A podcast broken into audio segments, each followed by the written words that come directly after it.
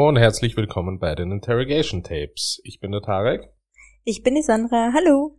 Hi, ich bin ultra aufgeregt heute, weil wir ähm, einen Fall behandeln, der sich über mehrere Jahre erstreckt und zum ersten Mal auch in einem unserer, unserer Recherchen einen Serienkiller beinhaltet, der über den Zeitraum von 1989 bis 93 aktiv war. Ich kann euch gleich vorweg schon sagen, wir werden diesen Fall nicht in einer Folge abhandeln können. Es wird insgesamt zwei, vielleicht sogar drei Teile geben. Wir möchten aber eigentlich niemanden länger auf die Folter spannen und jetzt in der Einleitung auch noch nicht sagen, um wen es geht, nehme ich erst später im Zuge der jetzigen Erzählung. Bist du bereit, Sandra? Ich bin bereit. Lass uns starten. Gut. Es ist der 28.06.1993 um 3.15 Uhr nachts. Die New York State Trooper Sean Rowan und Deborah Spargaran entdecken bei ihrer Streife einen weißen Pickup-Truck. Dieser ist auffällig, da das hintere Kennzeichen fehlt. Als die State Trooper mittels Lichthupe und Blaulicht das Fahrzeug zum Anhalten bringen wollen, beschleunigt der Mazda Pickup Truck und nimmt die nächste Abfahrt vom Long Island State Parkway. Nun wurden seitens der State Trooper äh, bereits mit Lautsprecherdurchsagen die Aufforderung zum sofortigen Halt ausgegeben. Die Verfolgungsjagd ging jedoch nun weiter und führte in das Ortsgebiet von Vanta. Ruan und Spargeran forderten mittlerweile Verstärkung an. Fünf weitere Streifenwagen kommen nun hinzu. Die Verfolgungsjagd wird mittlerweile mit über 140 kmh geführt. Um 3.36 Uhr kommt der weiße Pickup-Truck in einer Kurve von der Straße ab und kollidiert frontal mit einem Telefonmast. Der Fahrer bleibt dabei unverletzt und leistet bei der Personenkontrolle und bei der anschließenden Festnahme keinerlei Widerstand. Es handelt sich laut dem Führerschein um Joel David Rifkin. Auf das fehlende Kennzeichen am Heck seines Fahrzeugs versicherte Rifkin den Beamten, es sei vor seiner Abfahrt vor 40 Minuten noch vorhanden gewesen. Er hatte keine Erklärung, weshalb sich das Kennzeichen nicht mehr dort befand. Die Polizei fragte ihn daraufhin, warum er denn für ein vergleichsweise kleines Verwaltungsdelikt eine 20-minütige Verfolgungsjagd in Kauf genommen hat. Als Rifkin nicht auf diese Frage einging, fiel einem Beamten eine, eine, ein eher auffälliger Geruch vom Heck des Fahrzeugs auf. Handelte sich hier eben um einen Mazda Pickup Truck, der keine offene Ladefläche ähm, hinten verbaut hatte, sondern einen schwarzen Aufbau. Es gibt da noch diverseste Fotos vom Originalfahrzeug, ähm, welches wir euch auf Social Media hochladen. Als der Aufbau geöffnet wird, ähm, entdecken die Beamten eine blaue Plane, die augenscheinlich die Quelle eines eher unangenehmen Geruchs zu sein scheint. Als sie die blaue Plane entfernen, kommt äh, ein nackter Frauenkörper zum Vorschein, der bereits aufgrund des Verwesungsgrades mehrere Tage tot in diesem Pickup oder woanders gelagert sein hat müssen. Als Erklärung, warum sich eine Frauenleiche in seinem Fahrzeug befindet, gibt Rifkin nun gegenüber der Polizei an, dass dies eine Prostituierte sei, die er auf der Allen Street in Manhattan, New York mitgenommen hatte, mit ihr Sex hatte und dann ging laut seinen eigenen Aussagen irgendetwas schief und er musste sie erwürgen. Daraufhin fragte die Polizei, ob er denn jetzt einen Anwalt bräuchte. Die getötete Frau wurde später als die 22-jährige Tiffany Bresciani identifiziert. Im Zuge der nun sehr schnell anlaufenden Verhöre betreffend der Leiche beschreibt Rifkin nun emotional vollkommen distanziert und in erschreckenden Details, wie Tiffany ums Leben gekommen ist. Doch dies war nur die Spitze des Eisbergs. Joel David Rifkin gibt gegenüber der Polizei auch an, als Zitat, das war Nummer 17. Und ich löse jetzt ein bisschen das Rätsel auf und verrate euch, es geht um Joel David Rifkin. Um Tarek ein bisschen zu entlasten heute, erzähle ich euch mal ein bisschen über die Jugend und über die Kindheit und was da alles so vor sich ging. Also, Joel David Rifkin wurde am 20. Januar 1959 in East Meadow, Long Island in New York geboren. Im Alter von drei Wochen wurde er bereits adoptiert von Ben und Jane Rifkin. Dazu kann ich euch gleich sagen, dass sich wahrscheinlich viele von euch denken, mit drei Wochen, das ist richtig früh und dann müsste doch das ganze Leben perfekt durchstarten. Leider ist das nicht so. Natürlich hat man eine sehr hohe Chance, dass es gut klappt, aber mittlerweile wissen wir wirklich, dass die Schwangerschaft schon sehr ausschlaggebend ist. Wir wissen, wir haben bei Joel Rifkin nicht herausgefunden, ob es Substanzen bereits in der Schwangerschaft gab, die natürlich maßgeblich auch für die weitere Entwicklung eines Kindes ähm, beitragen. Und die bloße Tatsache dessen, dass ein Kind adoptiert wird, wann auch immer oder auch im späteren Verlauf der Kindheit dann das Herausfinden dessen, dass man adoptiert wurde, macht sehr viel mit einem Kind. Je nachdem, was ein Kind für Resilienz mitbekommen hat, kann es das einfach mal besser und mal schlecht verkraften. Es geht weiter damit, dass seine Schwester auch adoptiert wurde. Er kam in eine Akademikerfamilie. Der Vater, also der Adoptivvater, war Wissenschaftler und Akademiker. Leider war die Beziehung zu ihm und seinem Sohn, sein Adoptivsohn, nicht sehr gut. Der Vater schien recht enttäuscht gewesen zu sein von der Laufbahn, die der Joel zeigte, weil er in wissenschaftlichen Fächern einfach nicht gut war. Und das belastete anscheinend die Vater-Kind-Beziehung. Die Aussage von seinem Adoptivvater, ein Sohn von mir kann nicht unbegabt in Mathe sein, ist dann diesbezüglich doch schon recht heftig. Das ist einmal ein ganz, ganz großer Erwartungsdruck, der da aufs Kind übertragen wird und dann eine ziemlich doppelseitige Botschaft. Der leibliche Sohn war es ja auch nicht. Als er in der Schule war, wurde der Joel ziemlich gehänselt. Er hat schon bereits in der Grundschule den Spitznamen Turtle bekommen, war sehr unbeliebt unter den Mitschülern. Später hat man herausgefunden, dass Rifkin ein IQ von 128 hat Trotzdem war er in der Schule ein eher schlechter Schüler. Es wurde Legasthenie bei ihm festgestellt und seine Schulleistungen waren eher durchschnittlich. In der Highschool versuchte er sich ähm, an allen möglichen Mannschaftssportarten oder Gruppen anzuschließen. Er hat versucht, zum Beispiel Leichtathletik zu machen oder verschiedene Sportvarianten waren dabei, aber er hat auch versucht, bei der Jahrbucherstellung zum Beispiel mit dabei zu sein. Allerdings wurde er durchwegs abgelehnt, also er ist irgendwie nirgends reingekommen. Als Begründung lag es wohl zunehmend daran, dass er eine mangelnde Körperhygiene gezeigt hat, dass er abgesehen davon sowieso recht langsam und unsportlich war, auch seine körperliche Statur, die eher so ein bisschen gebückt war, war jetzt nicht das sportliche, was man sich vorgestellt hat in den Mannschaftssportarten. Schlussendlich wurde er sogar vom Abschlussball ausgeschlossen. Rifkin schien oder hat wohl beginnende Zeichen einer Depression gehabt. Wir konnten nicht herausfinden, ob es jetzt vorher, währenddessen oder nachher war. Schlussendlich kann man mit Sicherheit sagen, wenn man schon von einem Abschlussball auf der Highschool ausgeschlossen wird, ist es definitiv ein Faktor, der zu einer Depression sich umwandeln kann. Es ging dann weiter, dass es im Prinzip immer schlechter um ihn ging, und dann wird schon beschrieben, dass er in dieser Zeit angefangen hat, Gewaltfantasien zu entwickeln.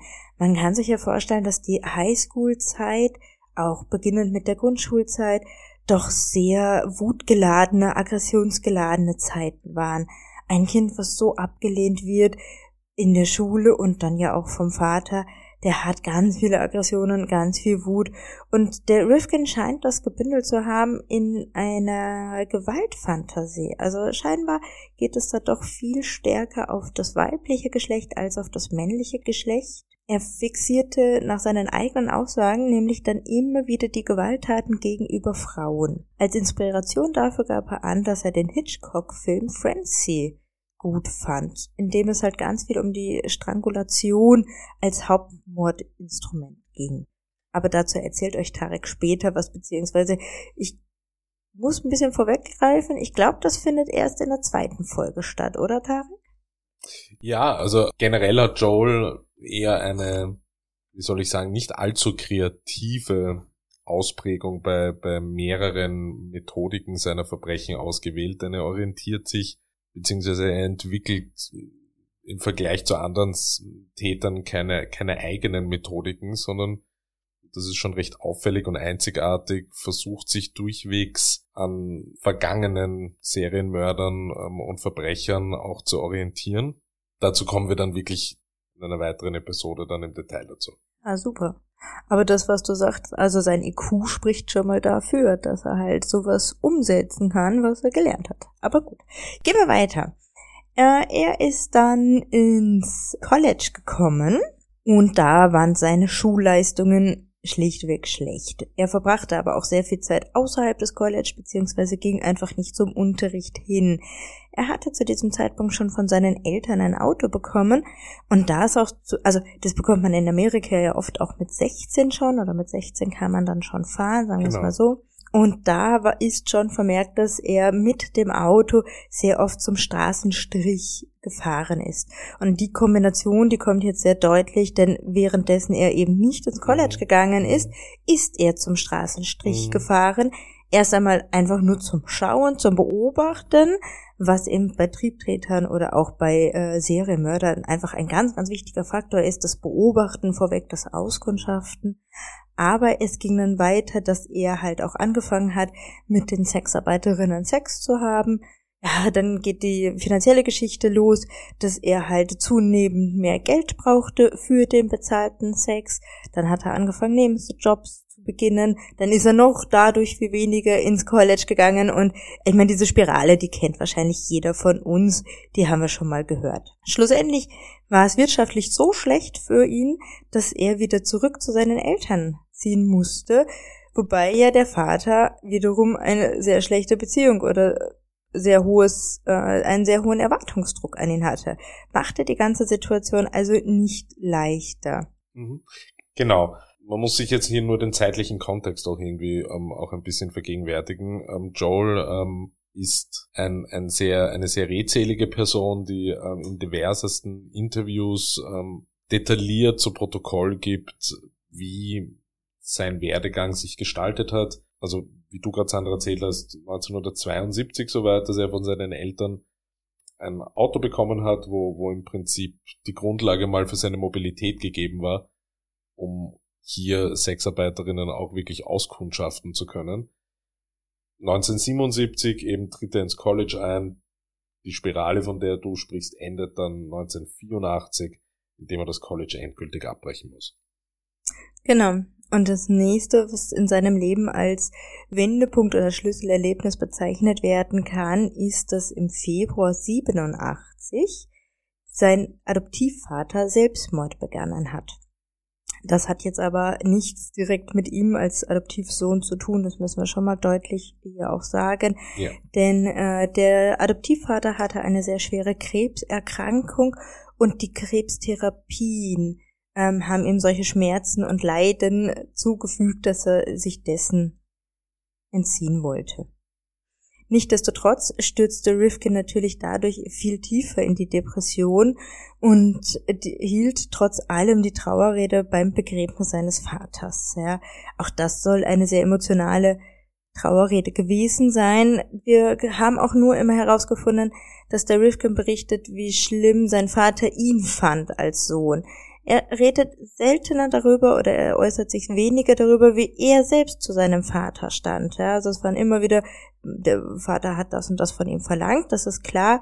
Aber was er selbst, was er für eine Beziehung, wie er seine eigene Beziehung zu seinem Vater definieren würde, darüber hat er eigentlich wenig gesprochen. Und dass er diese Trauerrede dann doch beim Begräbnis gehalten hat, kann auch darüber Ausschluss geben, dass er seinen Adoptivvater doch sehr gemocht hat und die Ablehnung als solche halt als sehr belastend fand. Mhm. Genau. Ich denke mal auch, dass natürlich die, die, die Grundsituation, ähm, keinen Vater zu haben, drei Wochen nach Geburt adoptiert zu werden, dann vom Adoptivvater auch nicht akzeptiert zu werden, irgendwann im Zuge seiner Jugend, Kindheit, Jugend zu erfahren, dass es eben der Adoptivvater ist und nicht der leibliche Vater, der Tod des Vaters ist, ist dann sicher in einer Art und Weise ein Auslöser auch dafür, eine, eine, eine emotionale Beziehung zu, zu intensivieren oder zum Ausdruck zu bringen zu einer Bezugsperson, die es in dem Leben von Joel ja nie gegeben hat. Das, das ähm, ist schon glaube ich, ein wesentlicher, wesentlicher Faktor. Wir werden in, im weiteren Verlauf dieser und auch der weiteren Episoden, Episoden, wo es um Joel geht, von Joel selbst rausfinden, wie seine Beziehung aus seiner Sicht, so wie du es gesagt hast, wie seine Beziehung zu seinem Adoptivvater war. Du hast nämlich recht, er sagt in der Tat nicht wirklich viel dazu, aber das werden wir dann im weiteren Verlauf eben hören. Es ist im Wesentlichen der Ausdruck oder die Beschreibung einer Nichtbeziehung, die Joel hier im Wesentlichen, im Wesentlichen beschreibt. Genau, eine Nichtbeziehung ist vor allen Dingen eine ganz schlimme Variante einer Beziehung, weil man kann nicht nicht in Beziehung sein. Ganz genau. Ja. Ganz genau. Beim Joel ging es dann weiter, dass er während dieser ganzen Zeit mit seiner Depression begleitend diese Gewaltfantasien, von der ich, von denen ich gerade schon berichtet habe, im Prinzip immer konkreter wurde. Er konnte sie zunehmend nicht mehr aus seinen Gedanken zurückhalten oder beiseite schieben. Ähm, es begann, dass sie immer, also dass sie noch konkreter wurden vom Ablauf her, diese nämlich dann in die Tat umzusetzen. Und da übergebe ich jetzt wieder an dich, Tarek. Genau. Die, die Tatmuster und die Gewaltfantasien von Joel sind eigentlich immer in, in Einklang mit seinen, seinen intensiven Recherchen und Vorlagen und, und, und man kann auch sagen Vorbildern, die er, die er dazu hat. Was die Gewaltfantasien und vor allem die Art und Weise der, der Anwendung der Gewalt gegenüber Opfern betrifft, hat er, wie du Sandra schon erwähnt hast, vorher eingangs sich einen Film von Alfred Hitchcock, nämlich Frenzy, hergenommen, in der wirklich die Strangulation und das Erwürgen von Opfern im Mittelpunkt steht. Das ist etwas, was Joel durch seine gesamte Karriere begleiten wird. Das Instrument der, der Erdrosselung ist für Joel sein Hauptwerkzeug für seine verbrecherische Karriere. Es hört aber dort nicht auf. Es gibt nun intensive und Belege und, und auch seine Erzählungen in Interviews dazu, die wir später natürlich auch heranziehen und auch teilweise einspielen werden. Intensive Recherchen von Joel zu diversesten Serienmördern, darunter ähm, Arthur Shawcross, äh, der Green River Killer, äh, der Boston Strangler. Es gibt hier, diese Recherchen sind eben später sehr wichtig, da vor allem die Methoden der Tötung als auch die Art und Weise, wie Joel Leichen beseitigt, sehr stark damit zusammenhängt. 1988 begann er einen Gartenbaulehrgang beziehungsweise eine, einen Studiengang am State College of Technology in Farmingdale in New York. Hier drehte sich zum ersten Mal ein wenig um die Geschichte in der Hinsicht, dass er hier wirklich erfolgreich war. Seine Adoptivmutter ähm, war passionierte Gärtnerin und ähm, verbrachte sehr, sehr viel Zeit ähm, im Garten. Joel wurde das in seiner Kindheit in gewisser Weise immer mitgegeben. Er hat hier auch wirklich Erfolg, seine Noten sind gut. Er wird auch von der Gemeinschaft am State College anerkannt. Und zum ersten Mal ähm, verliebt er sich auch in eine Lehrgangskollegin. Er hat jedoch im weiteren Verlauf eigentlich nie den Mut, sie wirklich anzusprechen. Stattdessen erfindet er in, in seiner Fantasie eine Beziehung mit ihr ähm, und, und, und stellt ihr auch nach. Das verschreckt sie natürlich und als er erkennt, dass seine Gefühle nicht von ihr erwidert werden, bricht seine Welt erneut zusammen und er fixiert sich erneut ähm, ausschließlich auf seine Gewaltfantasien. Diese Gewaltfantasien sind natürlich auch ein massiver Ausdruck von Macht. Also gerade die Gewaltfantasie gegenüber einer Frau, wo es auch hin zu der Ermordung geht, ist eine Machtvariante, die der, der die Fantasien hat, ein Stück weit ausleben möchte, weil, so könnte man mutmaßen, sie im realen Leben einfach nicht hat. Diese Macht über Beziehungen, die Macht überhaupt Personen, Frauen anzusprechen, die man gut findet. Richtig. Und im Endeffekt mündet das einfach über die Macht über Leben und Tod und in die Macht, die Dinge oder die Gewaltfantasien umzusetzen, die er sich vorstellt.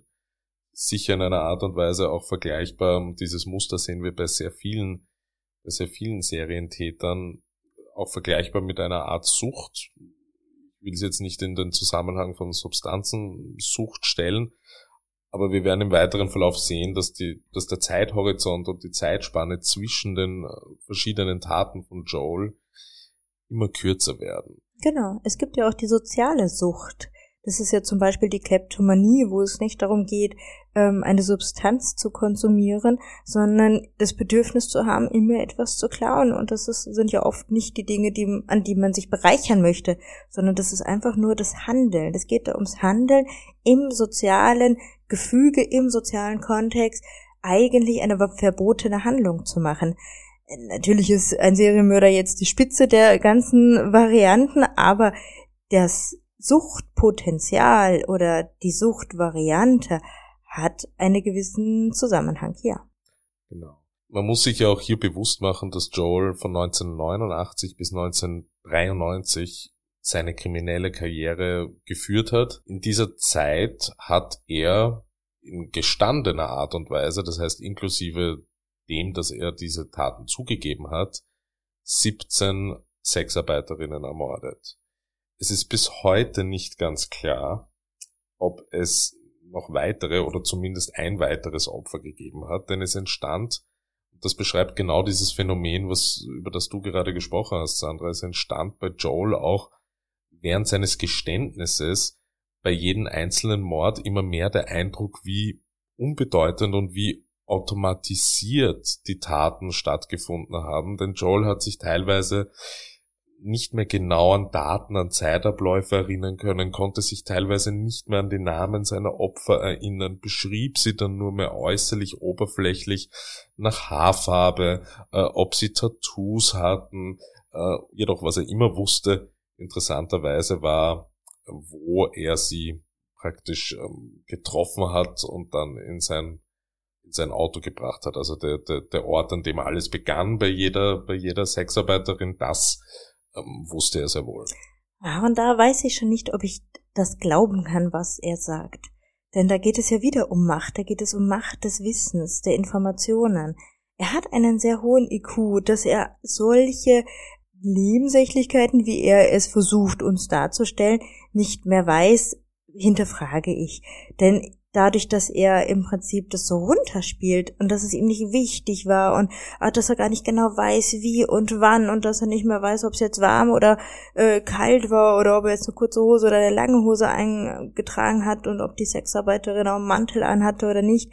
Das sind Details, die natürlich für die Ermittler oder auch für die Familien sehr große Anhaltspunkte geben könnten. Und indem er die zurückhält und auch noch so eine Gleichgültigkeit darüber täuscht, würde ich es jetzt mal nennen, spielt er wieder Macht aus. Denn nur er selbst hat ja die Informationen, niemand anders.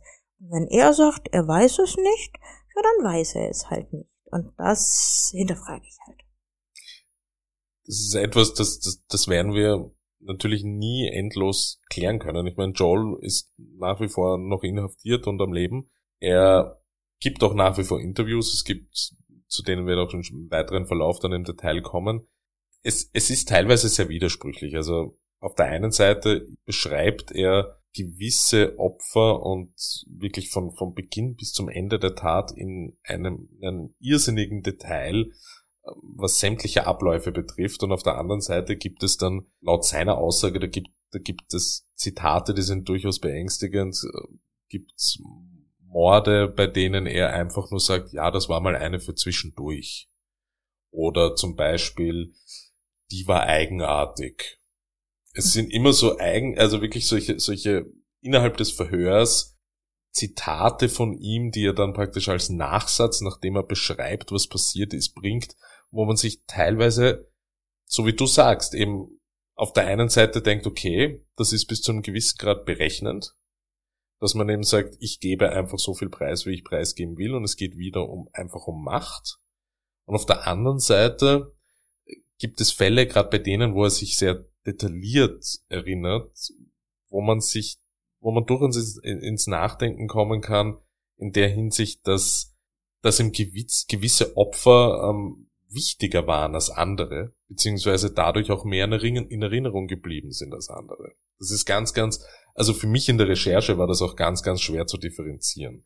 Das kann ja durchaus auch sein, dass einige Opfer für ihn eine höhere Bedeutung hatten als andere oder dass er auch äh, die Morde als solche äh, intensiver in Erinnerung hat als andere.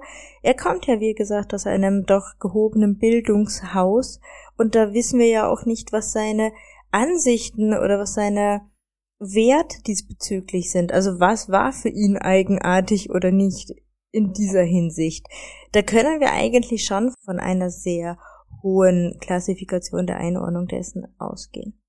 Wir würden jetzt an dieser Stelle eigentlich schon mit dem ersten Teil zum Ende kommen. Ja. Es geht in unserer nächsten Episode zu Joel um den Beginn seiner kriminellen Karriere, ähm, um sein, seine Mordlust und darum, wie er alle seine Gewaltfantasien in die Tat umsetzt. Ich würde mich wirklich freuen, wenn ihr auch wieder dabei seid und wünsche euch dabei noch eine schöne Zeit. Tschüss. Tschüss.